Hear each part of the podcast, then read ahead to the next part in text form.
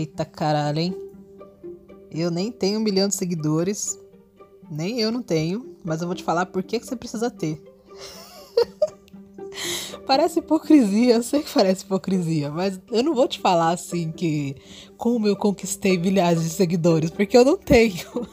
Eu vou te falar por que, que você precisa ter, né? Porque é muito importante você vender pro, pro máximo de pessoas possíveis. Você não tem um milhão de reais, mas você não sabe por que, é importante ter? Então é a mesma coisa. O que eu tô te dizendo é o seguinte: a internet ela te dá um leque muito grande de possibilidades, entendeu? Então, mesmo que você tenha um serviço que você precise atuar só na sua região, vamos supor que você limpa a piscina, né? Então você não consegue ir para todos os lugares do mundo. Você consegue ir aí na sua cidade, bairros próximos e etc. Mas isso não te impede de vender um curso de como limpar piscina para uma pessoa em Nova Jersey, por exemplo. Né? Então a internet ela te dá a possibilidade de aumentar a sua clientela na sua região e estender o seu leque de serviços para outras áreas para você poder vender online. Então, para isso, você precisa de uma galera grande te escutando. Quanto mais pessoas te escutando, melhor, né? É... Agora, como fazer para ter muitas pessoas te escutando?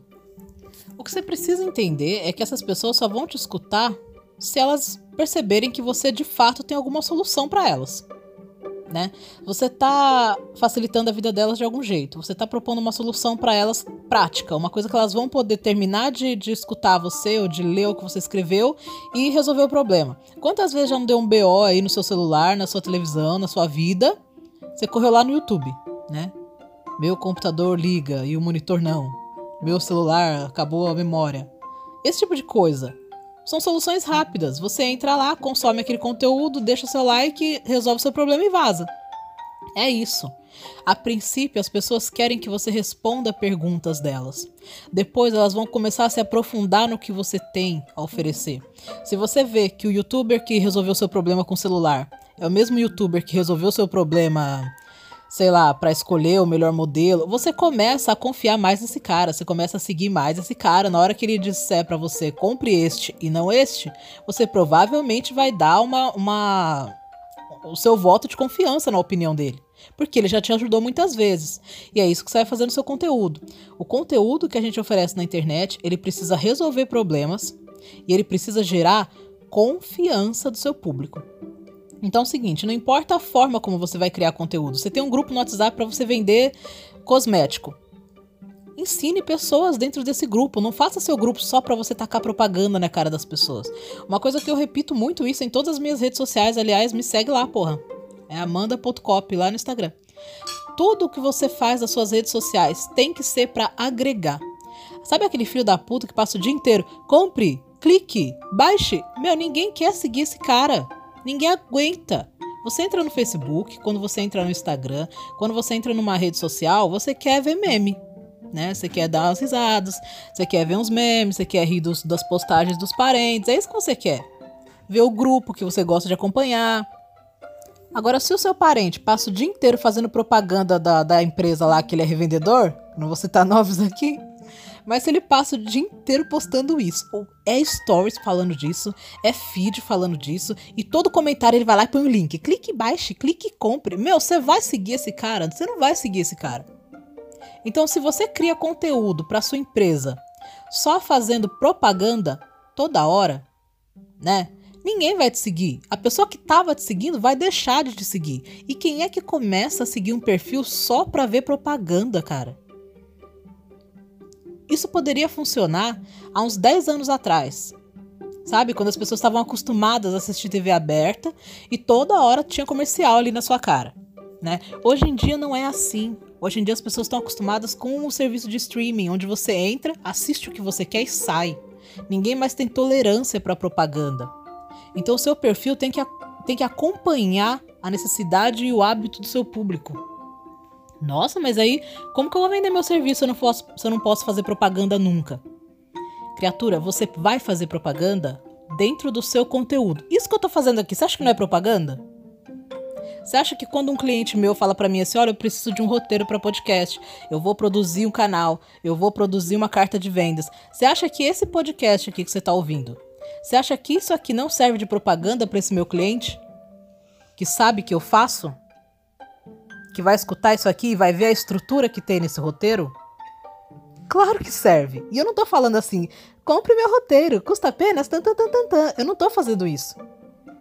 Mas funciona. É a mesma coisa que você vai fazer no conteúdo da sua loja de roupa. Você vai ensinar como usar tal roupa com tal roupa, você vai ensinar como comprar roupa mais barato, você vai ensinar formas de, de improvisar e de customizar, você vai ensinar marcas, você vai ensinar pessoas para seguir, você vai ensinar o seu público sobre roupas. As pessoas vão te ver como uma referência em roupas, e se você disser que aquele casaco é o melhor, elas vão comprar aquele casaco. Se você indicar a sua loja, elas vão comprar na sua loja. Entendeu? Então é isso que você tem que se tornar, porque se você tiver pessoas te seguindo, você tem público.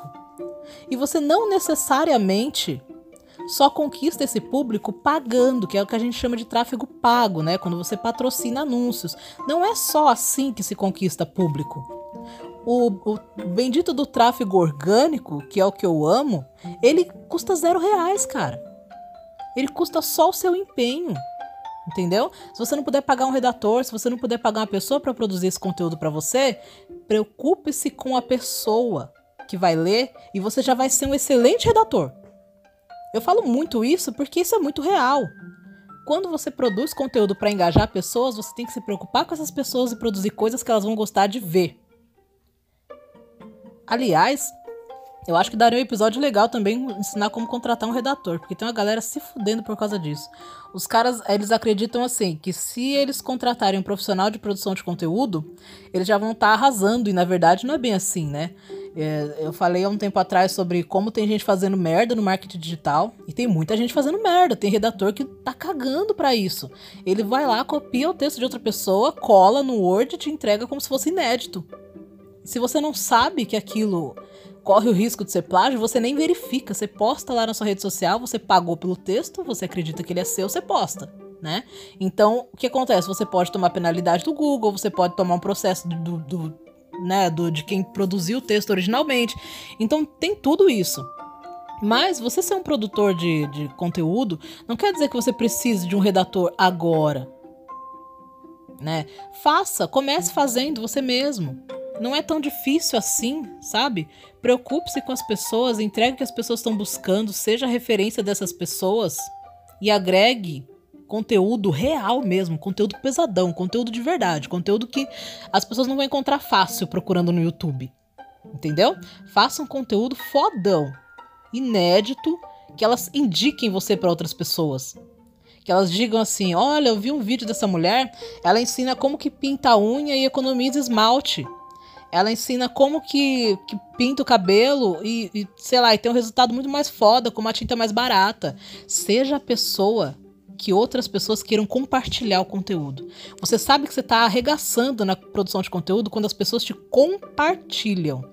Porque isso quer dizer que além delas te acharem foda e te seguirem, elas querem mostrar você para outras pessoas. Então, se estão marcando nomes nos comentários, olha fulano, vem ver isso aqui. Vocês estão compartilhando na própria linha do tempo delas, quer dizer que você já arregaçou. Você está arrasando. Se não estão te compartilhando, tem alguma coisa errada. Então foque em fazer conteúdo compartilhável. Quando você for pensar o conteúdo, já crie com esse objetivo de ser compartilhável. Faça con conteúdos leves, fáceis de ser enviados pelo WhatsApp. Faça é, vídeos rápidos com dicas práticas. Dá uma busca, por favor, no Google ou no YouTube para ver se já tem muito disso. Se, tem, se tiver muito, evita. Ou então fala de um jeito é, inovador sobre aquilo, sabe? Quebre aquela ideia. Eu não gosto de usar o termo disruptivo porque virou uma moda. uma moda tão chata. Mas tente não seguir pelo caminho que todo mundo tá fazendo, sabe? Inove dentro do seu setor, né? Dê um macete, uma gambiarra, aquela coisa que você fala assim: nossa, eu faço isso, mas não devia. Cara, se não foi legal, ensina a galera, porra né? Não custa nada e isso vai ser muito bom para seus negócios. De novo, eu fiz um áudio muito grande, muito maior do que eu tava pensando, mas pelo jeito acho que essa aqui vai ser a média. É só isso por hoje. Ganhe grana.